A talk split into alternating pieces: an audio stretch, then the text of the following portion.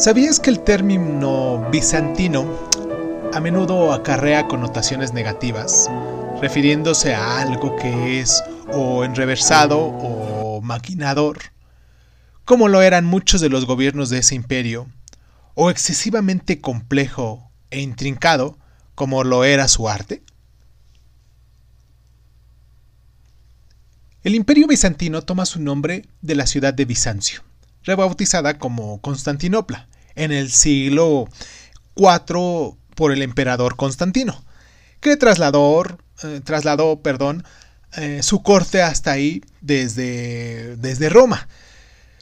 Hoy en día se conoce como Estambul y tras la caída del Imperio Romano en Occidente, su mitad oriental siguió en pie gobernada por el emperador Bizancio en Constantinopla.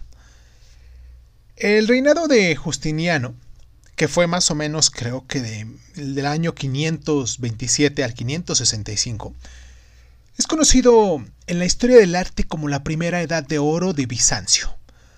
Fue testigo de una creación de obras como la iglesia de Santa Sofía en Constantinopla y la iglesia de San Vital en Ravenna, en Italia. Una segunda edad de oro, de finales del siglo IX al siglo XI, dio lugar a la Catedral de San Marcos, en Venecia.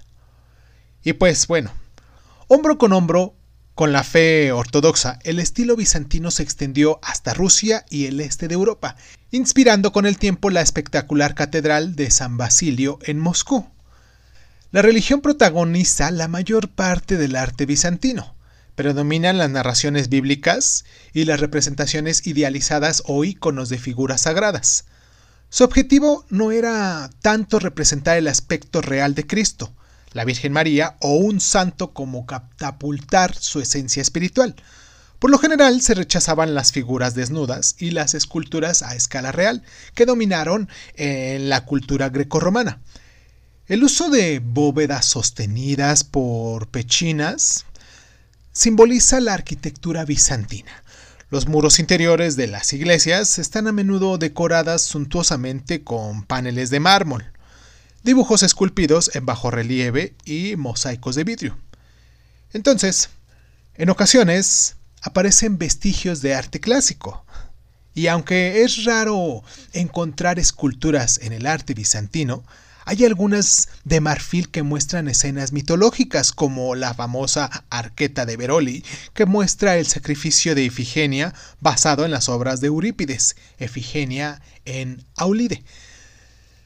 En, en Bizancio se adoraban con tal pasión las imágenes religiosas que en el año 726 el emperador prohibió los íconos, asegurando que conducían a la idolatría y durante casi un siglo fueron prohibidas todas las imágenes de Cristo y María con cuerpo humano. Los conocidos como iconoclastas, destructores de imágenes, eliminaban todas las que llegaban a encontrar. Apoyados por el Papa de Roma, el bando opositor, los conocidos como iconofilios, consiguieron derrogar esta prohibición en el año 843. ¿Sabías que el estilo bizantino llegó a su fin con la caída de Constantinopla en el año de 1453 y que pese a ello, su influencia sigue manifestándose en la Iglesia Ortodoxa y que produce hasta la fecha íconos tradicionales?